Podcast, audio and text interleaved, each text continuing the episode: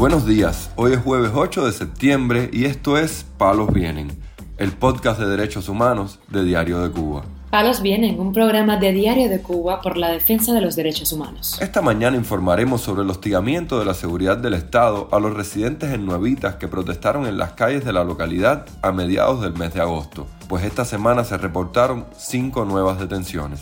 También comentaremos sobre la reacción del artista y prisionero político cubano Luis Manuel Otero Alcántara tras conocer que ganó un importante premio en Holanda. Por último, hablamos con la dama de blanco Ania Zamora sobre la situación de su hija, la prisionera política Cicia Abascal, así como de otros casos de personas encarceladas tras el 11 de julio en Matanzas. Lo más relevante del día relacionado con los derechos humanos en Palos Vienen.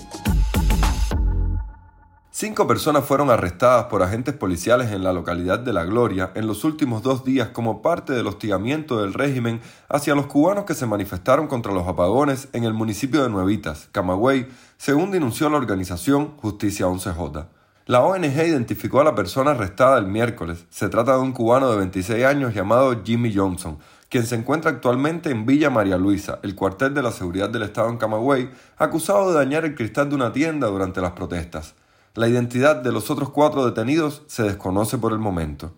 Este jueves también se conoció que el activista de la Unión Patriótica de Cuba, Luis Alfredo Pérez Paján, fue amenazado con ser procesado penalmente por colgar carteles contestatarios en su hogar y en su visitaxi, los cuales los agentes policiales le exigieron borrar, según informó el portal Cubanet.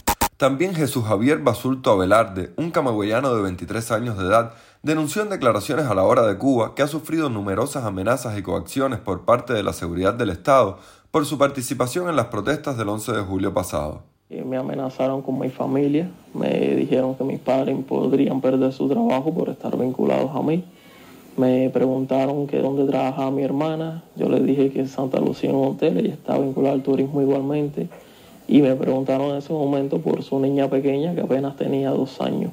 Este miércoles el rapero cubano El Funky informó a través de una transmisión en directo en sus redes sociales que miembros del movimiento San Isidro realizan gestiones con políticos estadounidenses para conseguir que el rapero y prisionero político Michael Osorbo pueda salir de la isla para atenderse sus problemas de salud. El artista y prisionero político cubano Luis Manuel Otero Alcántara recibió este 6 de septiembre el premio Impacto Príncipe Klaus que entrega la fundación holandesa del mismo nombre. Y tras conocer la noticia, dijo en llamada telefónica a la curadora de arte Claudia Genluí que se encuentra feliz y muy agradecido a todos los que lo han apoyado y de alguna manera lo recomendaron para este premio. También la Embajada de Estados Unidos en Cuba felicitó al activista cubano por el premio y exigió su liberación inmediata. Palos viene. La presa política Aymara Nieto Muñoz cumplirá cinco años y cuatro meses de cárcel por el delito de desórdenes en los establecimientos penitenciarios o centros de reeducación después de que el Tribunal Supremo Popular desestimara un recurso de casación interpuesto a su favor, según informó su esposo Ismael Boris Reñí en las redes sociales. Hoy, 6 de septiembre de 2022, me informa la abogada por vía WhatsApp sobre la apelación de mi esposa Aymara Nieto Muñoz la cual me manda los papeles que Aymara se mantiene con los cinco años por el motín de la prisión del Guatao. Una vez más vemos la impunidad de la dictadura asesina y los cómplices de la policía política como los tribunales, denunció el activista cubano. La dama de blanco, Ania Zamora, conversó este miércoles con Palos Vienen sobre la situación de su hija, la prisionera política Cicia Bascal, así como de Sailí Navarro y Tania Echeverría. Cici, eh, y Tania tuvieron visita, ellas están bien el día primero, Sisi cumplió 25 años. Eh, fue un día triste porque primera vez que, que ella está fuera de casa en un aniversario de su cumpleaños y más en las condiciones en que están allí. Pero bueno, damos gracias a Dios que, que están bien de salud. Todo se mantiene igual, sigue allí. Mm, Mm, cada rato la turbina se rompe, cargando agua, la mala higiene, la, la, por los vectores, que, los bichos que, que hay.